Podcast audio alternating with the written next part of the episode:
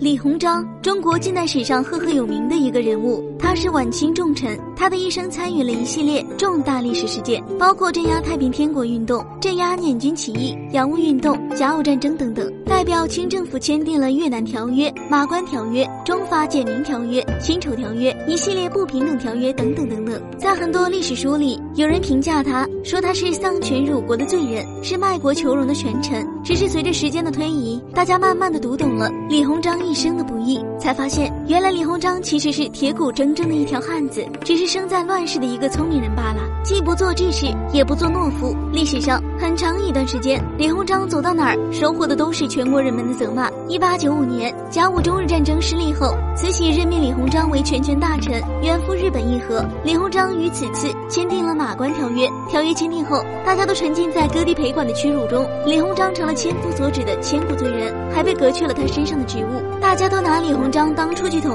只是当时的人们都忘了，为了减少各地赔款，李鸿章忍气吞声，放下所有身段和日本周旋，更是在第三场谈判前被一人拿枪击中，差点命丧当场。也是他的一把骨头一把血，把本为三亿两白银的赔款减低到了两万。多年来呕心沥血的洋务运动没能成功，还签订了如此不平等条约，换做其他人可能也就一蹶不振了。可是李鸿章是谁？打不死的小强是也。一八九五年的八月，维新派开始推动维新变法。李鸿章虽然因为签订条约，一直不得到维新派的待见，但是也阻挡不了李鸿章默默的支持，暗中捐献白银，或者不着痕迹的提点保护康有为等人。最后维新变法还是失败了，而李鸿章也被牵连。那些一心想彻底打倒李鸿章的人，在这个时候跳了出来，他们欲把李鸿章也打成康党、维新党。慈禧太后收到那些奏章，还特意拿出来给李鸿章当面对质，欲处置李鸿章。谁知一向知道明哲保身的李鸿章，这次直言道：“臣实是康党，废立之事，臣不以闻。六部臣可废。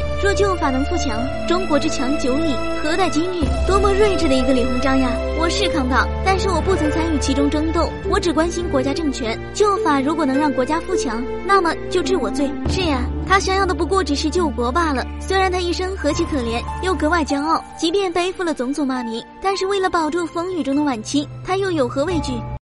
好了，今天的节目就到这里了，我们下期再见。